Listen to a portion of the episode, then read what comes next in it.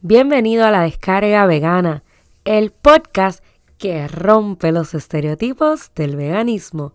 Mi nombre es Cindy Lu y soy educadora en el estilo de vida vegano. Comparto información para ayudarte a navegar este estilo de vida como vegano o cuasi vegano. También me gusta discutir temas y noticias relevantes y entrevisto a veganos y veganas de la comunidad latina e hispana.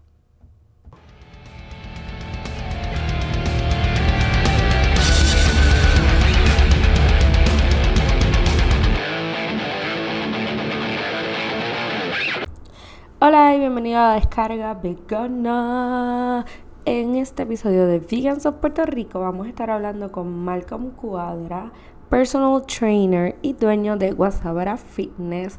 Hace un tiempo les pregunté qué tipo de tema querían escuchar en el podcast y muchos de ustedes mostraron interés en aprender un poco sobre los atletas veganos y sobre hacer entrenamientos eh, mientras tienen una dieta vegana. Así que yo me di a la tarea de buscar a Malcolm para que nos hable un poco de su experiencia entrenando a veganos y su experiencia como vegano también. Así que sin más ni más los voy a dejar con la entrevista.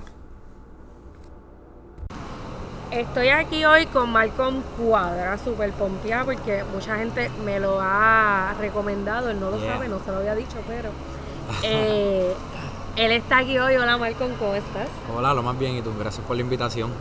Súper contenta de tenerte aquí. Yo sé que hay gente que se va a pompear cuando te escuche. Qué bueno. Así que vamos directo al grano. Vamos allá. Cuéntanos desde cuándo eres vegano y qué motivó esa decisión. Ok, yo soy vegano aproximadamente hace como un año y medio, creo que quizás un poco más. Este, y empezó cuando estaba bien, bien de moda este documental de What the Health. Okay. Que se fue como que súper viral y todo el mundo estaba hablando de eso. Y pues yo lo vi como que pues, para informarme, como ya yo era entrenador, estaba en el mundo del ejercicio, pues siempre está como que en esa búsqueda de alimentarme bien, de la salud y todo eso. Entonces cuando veo el documental, pues me topo verla con la serie de datos que te presentan y me gustó, pero con mi reserva, en el sentido de que pues, yo pensaba que era un poquito exagerado y era como que bien una propaganda como que sensacionalista en cierto sentido. Okay. Pero sí tenía muchos puntos que yo entendía que eran bien válidos y que me llamaron mucho la atención y decía, pues mira, me gustaría como que averiguar más a fondo. A mí me encanta Netflix, en verdad lo veo un montón y estuve básicamente una semana casi encerrado viendo todos los documentales veganos que encontré en Netflix. Y pues obviamente seguía viendo cada vez más y más, más datos que me convencían. Este, pues, por ejemplo, ¿verdad? Como estamos hablando de la cuestión de la salud, ¿verdad? Pues yo como entrenador, también la cuestión de la cuestión ética, el trato hacia los animales, yo siempre pues, he tratado de, pues, de practicar y de creer en un estilo de vida justo hacia, pues, hacia mis semejantes, siempre hacia los seres humanos, pero pues ahí cuando escucho la palabra antropocentrismo, yo digo como que, mira, ¿verdad? Es un poco irónico que yo diga que yo no creo en la explotación quizá a la mujer, la explotación a, a las personas de raza negra, a las personas de la comunidad LGBTIQ y todos estos sectores, pero sí le estoy favoreciendo en cierta medida la, la, explotación a los animales, que también son seres vivientes, que sienten, igual que nosotros, este, y pues también la cuestión del medio ambiente, siempre yo he querido, ¿verdad?, cuidar el medio ambiente en la medida que sea posible. Así que tenía como que tres argumentos súper fuertes, como que me estaban dando en en mi ego en cierta medida y en mi, en mi conciencia, que yo creo que es lo más importante. Y dije como que, mira, pues vamos a ser veganos. Como que yo traté de irme de, me traté de irme a todas de una y ser vegano de una. Pero verdad fallé un montón de veces y específicamente en ese momento llegó María. Ok. Que en verdad como que no habían tantas opciones, eran un poquito escasas. Y pues ahí le fallé el veganismo un par de veces. Y también el proceso de instruirme, porque a lo mejor yo iba a ir a un lugar y yo pues pedía algo pensando que no tenía algún tipo de lácteo y sí los tenía y pues me pasó eso un montón. So, fue un proceso bien largo de estar como que fallando y aprendiendo constantemente. Pero eso así, Maltasau es como un año y medio de veganismo que llevo. Qué chévere. Me, me encanta que lo estés diciendo como el, el proceso de los fallos porque hay mucha gente que asume que como ven a todas estas personas que son tan reconocidas y que hablan de esto como si fuera la cosa más fácil del mundo, como que no, no, son bien pocos las personas que hablan quizás del struggle, de empezar, yo mucha gente a mí me escribió eh, después de María que habían empezado y les pasó lo mismo. María como que los dejó en y ahora qué hago. Exacto. Y como que se, se tardaron un poco en volverle a coger el pie a lo que ya estaban haciendo antes de. Así que me encanta que hayas traído ese punto. Sí, es que como todo, en verdad no es un proceso que va a ser perfecto y no va a ser de la noche a la mañana y eh, no, a mí no me molestó cometer esos errores porque en verdad eso uno aprende y aprendí a leer los labels. Porque yo era como que yo veía, oye, y es que la industria te engaña. Porque ya he visto muchas cosas que dicen veggie, whatever, y tú dices, ah, es veggie. Y cuando lees, atrás dice que tiene caseína, que tiene algún tipo de, huevo, y tú como que, ok, es veggie, es verdad, pero no es vegano. y tú te das llegar por el label, so Sí. Aprendí. Y, le pasa a veces hasta los más. ¿Qué? No, y hasta a veces hasta, hasta mi familia, hasta mi familia y mis amistades que dicen, ah, pues con es vegano, pues voy a cooperar con él, me compran algún queso, qué sé yo, y cuando mira el queso no es vegano. Y yo como que, mira, gracias, pero lamentablemente pues tengo que decir que esto no, sí, sí, no es para mí. Sí, eso le pasa mucho. Nos mienten. Mira, ok. Ajá. Esta viene un poco más adentrándonos a lo que quiero tocar contigo en cuestión de tema. Un vegano puede hacer bodybuilding, ejercicios intensos, qué sé yo, inserta cualquier otro tipo de ejercicio que se me pueda estar quedando ahí. Sí, sí, este, probablemente lo más que a la gente le interesa saber es el bodybuilding y el crossfit, que yo creo que ahora mismo son como que las dos modalidades de ejercicio que más pegas están. Exacto. Y sí, como que yo no practico ninguna yo personalmente, pero obviamente tengo conocimiento sobre ambas y sé de personas que las practican con una dieta vegana y tienen muy buenos resultados. ¿Verdad? Este, ahí pues te tienes que sentar con una persona que es un experto en eso. Tanto yo entiendo que un nutricionista especializado en el deporte, ¿verdad? Y un, y un coach preparados en ese ámbito para que te el programa de alimentación, pero dentro de los vegetales están todos los aminoácidos y todas las... Siempre el problema son las proteínas, como la gente siempre está preocupada como que diablo, pero es que las proteínas... La obsesión, la obsesión. Y la proteína, exacto. Y primero de todo, nosotros no necesitamos tanta proteína como nos dicen que necesitamos. Eso es un mercadeo para sacarnos chavos, como muchas otras cosas.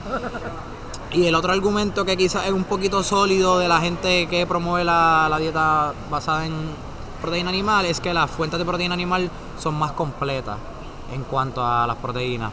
Pero es porque dentro quizás de algún tipo de, fuente de proteína animal tú puedes encontrar todos los aminoácidos que tu cuerpo va a necesitar. Quizás dentro de una sola fuente de vegetales no lo vas a encontrar, pero sí dentro de varias. So, por ponerte un ejemplo hipotético, maybe tú te estás comiendo unas lentejas y las lentejas no tienen todos los aminoácidos que necesitas, pero ahora sí, como vienen esas lentejas con tofu y con un arroz integral, pues maybe con la combinación de las tres sí puedes obtener todas esas todos esos aminoácidos que va a necesitar. Así que sí, es completamente posible. Aparte de que lo que la gente no, muchas veces no sabe es que este tipo de actividades tan intensas también requiere bastante carbohidratos. Porque carbohidrato es el macronutriente principal que uno va a utilizar para las actividades intensas. Específicamente de duración más o menos de sobre 30 segundos a 2 minutos. Ese tipo de actividad física tiende a requerir mucho la utilización de carbohidratos para poder producir el ATP, que es la energía que tu cuerpo va a utilizar para las contracciones musculares que van a mover tu cuerpo. Qué interesante que estén mencionando eso, porque como el carbohidrato siempre es el cubo. Ese es el, demonio, el que Ajá, olvídate de los carbohidratos, la dieta Atkins, que se le ha cambiado el nombre 20 veces, pero sigue siendo la misma dieta, eh, no carbohidratos y qué sé yo. Eso me parece bien interesante que lo estés diciendo porque eh, yo he hablado de eso también en los talleres y no sé si conoces el trabajo del doctor McDougall, que él habla más, que de los carbohidratos, de los starches. Y si no lo conoces, te lo recomiendo al 100 porque te, va a parecer bien interesante como él hizo un estudio de todas las civilizaciones antiguas eh, grandes, los mayas, los egipcios, ¿verdad? Todas estas grandes civilizaciones que subsistieron y, ¿verdad? Eh, para llevarnos a lo que somos hoy en día y en todas sus alimentaciones había una gran alimentación de starches en su dieta. Piensa en los mayas con el maíz, en los egipcios, no recuerdo ahora bien cuál es el, starch específico, pero él te los va desglosando. Y básicamente te dice que estas civilizaciones sobrevivían con eso, porque literal lo que tú acabas de decir, eso es lo que te provee energía. Y entonces, ¿por qué está todo este cupo de los carbohidratos, los starches, eh, dentro de, yo le digo, la cultura dietista? Ajá. eh, ¿verdad? De, de fomentarte, no, así no, vas a engordar, es lo que vas a hacer. Es que yo siento que esto como todo, ¿verdad? Es un mercado, es un negocio dentro pues, del sistema capitalista en el cual vivimos y siempre van a buscar qué venderte. Y pues como que ahora en este momento histórico los carbohidratos son como que el punto. Sí. Como que cogieron a los carbohidratos de punto. Pero realmente no es que los carbohidratos sean malos, es que quizás las fuentes de carbohidratos que nosotros estamos consumiendo no son las son mejores. O que consumimos carbohidratos en exceso. También. Que también eso, eso es una realidad. Pero por ejemplo, o sea, los carbohidratos como tú mencionas, los starches, que esas civilizaciones comían mucho papa. Y hay muchos tipos de papa. Ellos las comían y yo estoy seguro que obviamente no hay estudios de esa época sobre diabetes y enfermedades cardiovasculares, pero estoy seguro que era mucho menos que ahora. Claro. ¿verdad?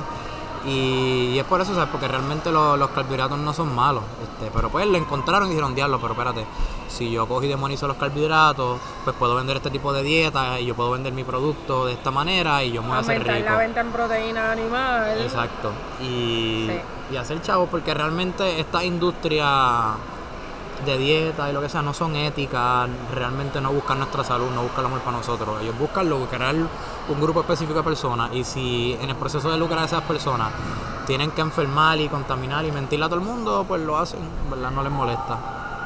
Qué interesante que estés hablando de esto con todo el bochinche que ha habido esta semana con la ex vegana del momento. Ah, exacto, sí, lo vi, lo vi. Eh, no voy a decir nada porque yo no he hablado de eso en el podcast eh, y quiero hacer como un episodio de eso, pero la gente que nos está escuchando debe saber a lo que me refiero. Claro.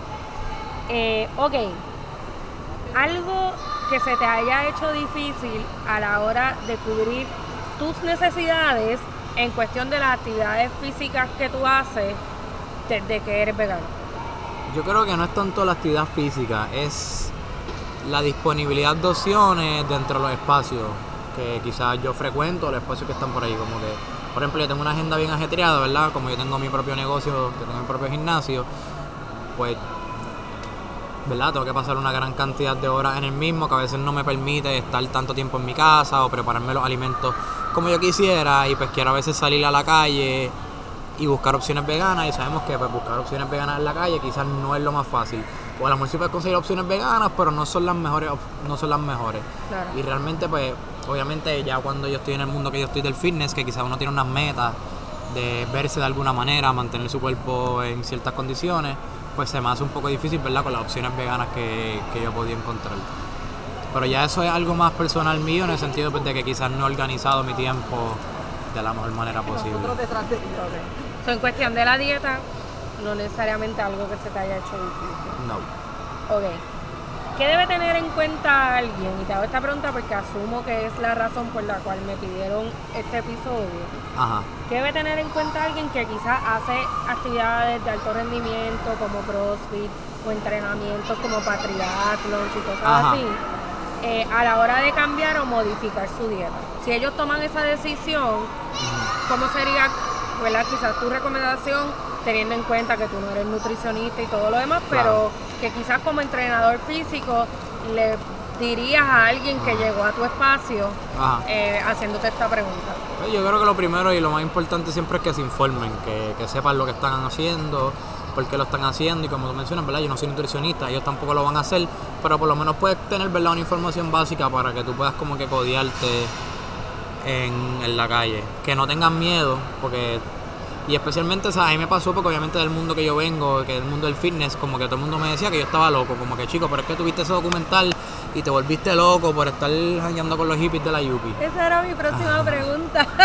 Y no es que me volví loco, o sea, realmente es posible. Así que en verdad, eso es lo que digo a las personas, que no tengan miedo, que tienen que obviamente informarse, hacer las cosas bien hechas, pero que siempre y cuando estén bastante informados y si pueden buscar ayuda en profesional, pues mucho mejor, pues la transición va a ser posible y no tienen por qué, por ejemplo, cuando yo me cambié el veganismo, yo mantuve la intensidad de mi entrenamiento en cuanto a la cantidad de veces que entrenaba en semana, le daba los mismos pesos, hacía los mismos ejercicios, hacía todo exactamente igual, inclusive me sentía con más energía durante el día y bajé este considerablemente mi porcentaje de grasa para aquel entonces. Interesante. Yes. Y eh, por ahí también iba la, la otra pregunta. Ya me contestaste una, que era, Ajá. que era, qué es lo que te han dicho tus colegas no veganos Ajá. sobre el veganismo. Ajá. No sé si quieras profundizar un poco más, o sea, y, y, verdad, yo no estoy así muy al tanto de eh, las personas con las que tú te relacionas, pero colegas quizás, no sé, otros eh, entrenadores como tú, Mm. aparte de decirte que estabas loco, cuando, o sea, con el tiempo que ya tú llevas, ¿cómo ha sido quizás el, el cambio de la reacción? De ver Ah. que tú sigues igual, Ah. no te has muerto, Ajá, aquí, estoy no has cambiado, no sé. Pues hay personas que al tiempo me han confesado como que, mira, yo pensé que era una idea descabellada, pero ahora que te veo y veo que te ves igual y que estás entrenando igual y que sigues bastante bien, pues como que he visto que sí es posible. Y precisamente esas eran unas cosas que yo quería lograr. Yo decía como que, ok, yo estoy haciendo este cambio tan radical y yo pienso que es más radical viniendo de la industria que yo vengo. Y yo quiero como que básicamente con, con este ejemplo que yo di, como que callar boca. Que la gente vea y diga como que, ah, diablo, espérate, él lo hizo y si es posible. Y maybe quizás así puedo motivar a otras personas que están como que entre, diablo, lo hago, no lo hago. Y ven y dicen, ah, pero si él pudo, pues yo también puedo. Este, ¿me entiendes? Pero... Y fíjate, ya yo siento que la actitud de los colegas es de bastante respeto, reconocer como que, que es mi estilo de vida, con la decisión que yo tomé y, y lo ven como, como algo válido. Pero sí, al principio obviamente había como que mucha duda y se juzgaba un montón. Mucha crítica, mucha Sí. crítica. Y las proteínas, eso, siempre es todo. ¿Y cómo ha sido la respuesta de tu cuerpo con relación a tu cambio o el cambio eh, que has tenido en este año, año y medio Ajá. que llevas haciendo las dos cosas, el cambio y la misma actividad física? Ajá, ok. Pues como lo que te mencioné ahorita, que lo primero fue como que bajé mi porcentaje de grasa bastante rápido. Pues porque obviamente los alimentos, muchos de los alimentos vegetales como que son menos densos calóricamente. Eso tienen más nutrientes con menos calorías. Y pues uno sabe que realmente las calorías son lo que te hacen en- engordar. So, pues tuve ese cambio. Y también me sorprendió que obviamente eso es algo que uno no nota mucho. La gente me decía como que, que la piel, que la piel, que el pelo que se me más saludable, más resplandeciente. Inclusive hasta los panas míos me vacilaban que, que si yo había- le había dado para atrás el tiempo, estaba más joven. Me decían como que, mira, pero tú, tú ya parecías de 30 y ahora estás como de 20 de nuevo, qué sé yo. Le decía, mira, eso es el veganismo, no es chiste. Que, que es un cambio que, que pude notar. Y lo que mencioné también de, de la energía, no sé, como que me sentía más, más alerta, más, más atento, más, más on point durante, como que no solamente el momento de entrenar, sino como que en mi diario vivir en general. Seguro. Y yo no sé, asumo que tus clientes, la mayoría no son veganos. ¿No? Eh, ¿verdad? Viniendo del background y que quizás no llevas tantísimo tiempo, ¿has visto algún cambio en cuestión de quizás este clientes que se hayan motivado por ti a hacer algún cambio? ¿O Mm. cómo ha sido la reacción de quizás clientes bien viejos que tú tenías Ajá. que no necesariamente eran veganos? Pues yo Mm. conozco colegas que sí habían sido clientes tuyos y son veganos. Ajá. Eh, pero no asumo que no es todo el mundo, así que me gustaría como tener esa perspectiva en cuestión de tus clientes. Ok. Este, como- hay de, de todo un poco. O sea, yo te puedo decir ahora mismo que ahora yo pensando así mal tasado, puedo recordar por lo menos dos, ahora mismo dos clientes, dos clientes que hicieron la transición a completamente vegano. ¿Ok? Después de, de comenzar a entrenar conmigo. Y eso es ellos preguntándome por su curiosidad porque yo trato de no imponérselo a nadie. O sea, tú no llegas a mi gimnasio y yo como que, hey tú, 10 burpees, hazte vegano mañana. ¿Me entiendes? Como que no, o sea, esto no es, no hay que indoctrinar a nadie. O sea, yo siempre estoy abierto a la discusión. Si tú me preguntas por qué yo soy vegano, te lo voy a explicar. Si tú tienes algún tipo de duda, te la voy a contestar con toda la información que, que tenga posible. Pero no te voy a obligar, no voy a estar ahí con un látigo encima tuyo. Claro. Pero pues sí, tengo por lo menos, que sepa así, dos clientas que hicieron la transición completamente vegana. Este, ambas muy contentas, muy contentas con el cambio. Este, y se han ido motivando, se han ido envolviendo también en la comunidad vegana, han ido a los Vegan Fest, a las distintas charlas y seminarios. Y pues les gusta, ¿verdad? Ser, ser parte de la comunidad. También se ha dado el fenómeno de la gente que, que en verdad no les importa. Claro. Que es como que, mira, tú eres vegano, y me lo dicen así mismo, tú eres vegano, comete todos los vegetales que tú quieras, todo lo que tú quieras, pero yo necesito mi carne. Y yo pues le hago las debidas advertencias sobre, mira, es que el consumo de carne roja viene vinculado a esto y esto, y trato de hacerle todo. Le hablo obviamente de la industria de los lácteos, este, el efecto que eso tiene en tu cuerpo. Pero pues nadie aprende por cabeza ajena. Hay, Claro. quien, hay quien realmente eso no, no le llega o quizás no le llega por ahora porque, por, por ejemplo, en mi caso, hace ya, hace como cuatro años yo tuve una pareja vegana. Y estuvimos juntos aproximadamente dos años y a mí nunca me pasó por la mente ser vegano. Wow. Y no fue hasta que yo estuve tiempo separado de esa persona y yo por mi propia cuenta yo decidí ser vegano. O sea, que yo entiendo que quizás algunas personas después se motivan a intentar el veganismo, toda, cada persona va a ir a su paso y a su manera. Exacto. Y también lo otro que me he encontrado es personas que se me acercan básicamente porque soy vegano. Y eso es bien interesante porque muchos clientes me dicen, mira, en verdad, o yo tenía un trainer, o yo voy a estar al gimnasio, pero no entienden mi veganismo o no lo respetan y no me siento cómodo en ese círculo, en ese ámbito. Así que pues quiero ir para donde ti porque ya yo sé que tú eres vegano, so, ya yo sé que tú vas a respetar mi alimentación y mi estilo de vida y me vas a entrenar la acorde con eso y no vas a estar imponiéndome que esté consumiendo batidas de proteína que, ten- que sean de whey o que esté consumiendo carne roja, pechuga, pescado. Que también pues se ha dado esa dinámica, ¿verdad? Que las personas veganas se sienten más cómodos entrenando conmigo por el sentido, ¿verdad? Que yo soy un poco más empático, puedo entender mejor su estilo de vida, dónde vienen. Claro. Ok, pues ahora quiero que nos hables de tu trabajo. Mi trabajo. ¿Qué es lo que tú haces? Explícale a todo el mundo qué es lo que tú haces. Más o menos ya lo hemos dicho, pero Ajá. qué es lo que tú haces, qué hay en tu gimnasio, no sé. Este es el momento de promoción. Ok, ah, ya, qué chévere. Este, pues, ¿verdad? Como mencioné, soy entrenador personal, llevo ya como cuatro años aproximadamente practicando la profesión. Este, yo tengo mi propio centro de entrenamiento que se llama Guasabara Fitness y está ubicado en Trujillo Alto. Este, trabajo como todo personal trainer, ¿verdad? Este, tengo bastante énfasis en entrenamiento en grupos pequeños.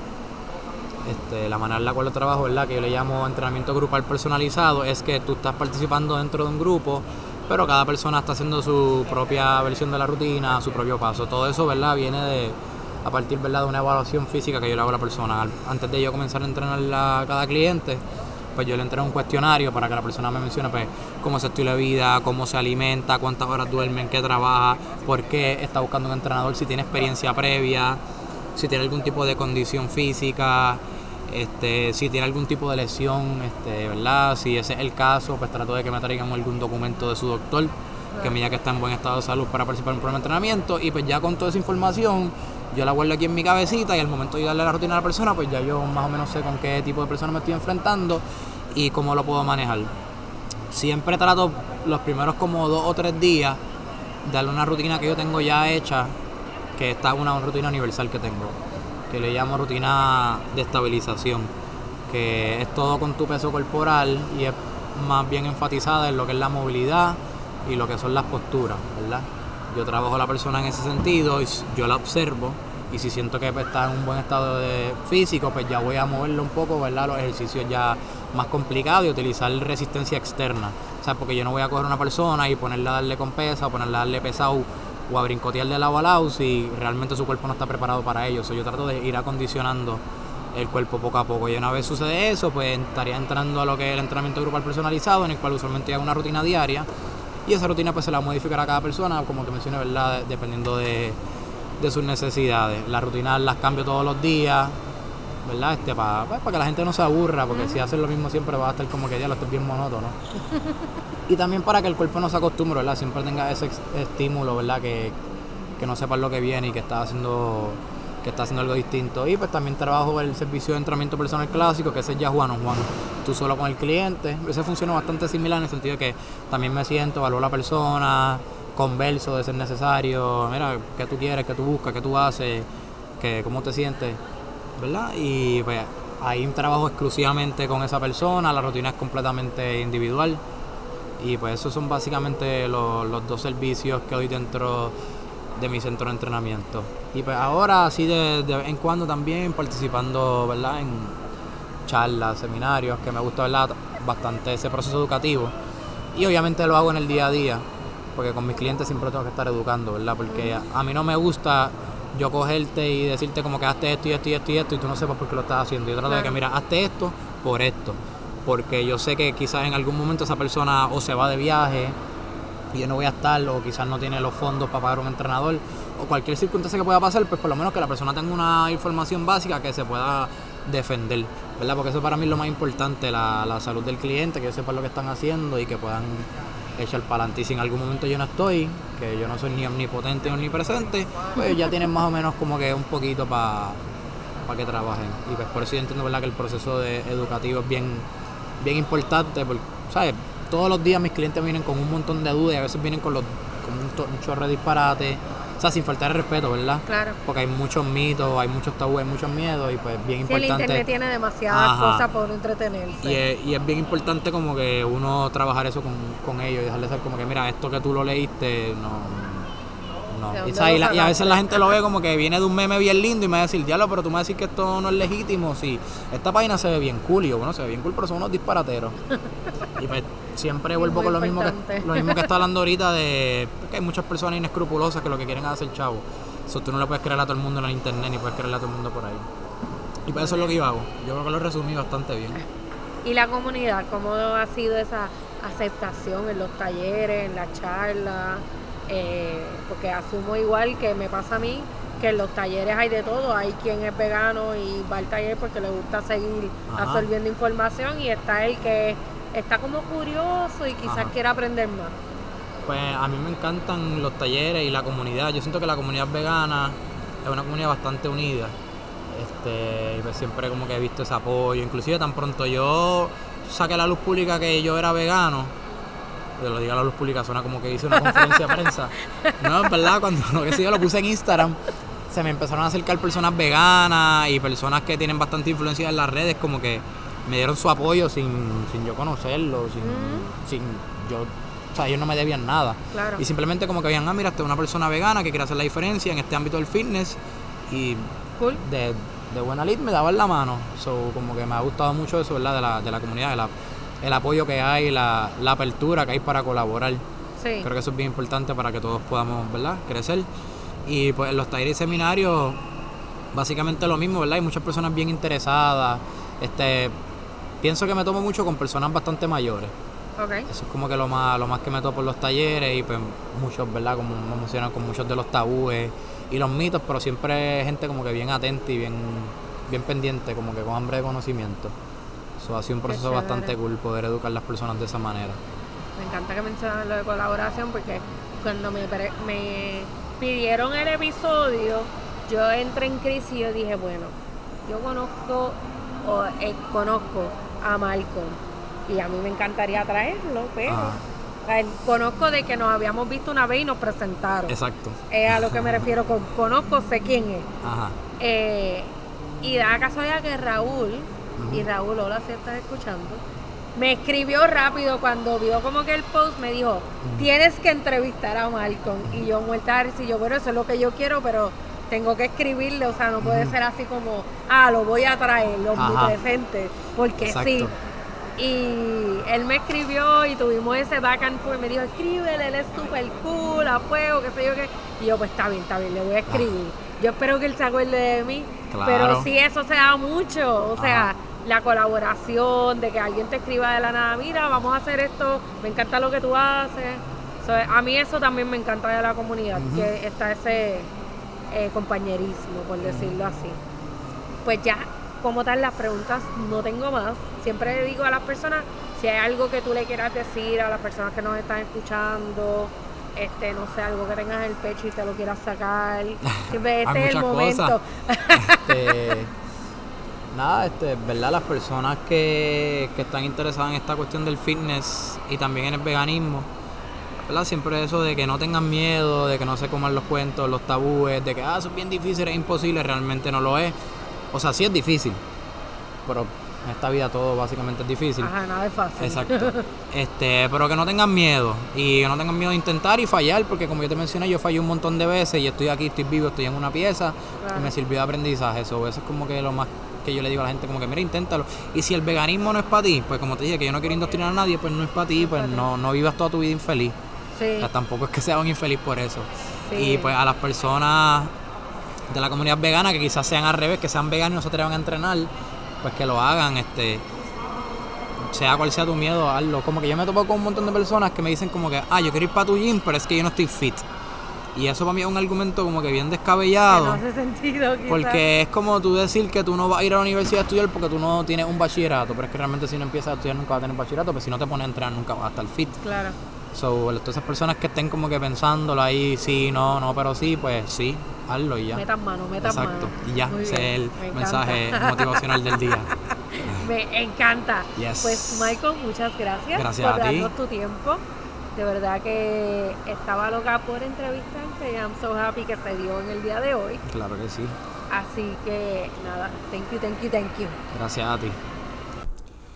Y espero que les haya gustado el episodio con Malcolm. Si les gustó este tema, asegúrense de no perderse el próximo episodio del podcast, ya que tengo otro Vegans of Puerto Rico con alguien que nos va a hablar del mismo tema. ¿Por qué? Porque me encanta darles perspectivas diferentes Así que si quieres escuchar más sobre este tema, no te puedes perder el próximo episodio de la descarga vegana. Recuerda, pasa por iTunes y déjanos 5 estrellitas y comparte este podcast con todas esas personas que tú crees que quieren escuchar un poco más sobre el veganismo, un poco más sobre romper los estereotipos y un poco más sobre hacer el mundo más compasivo.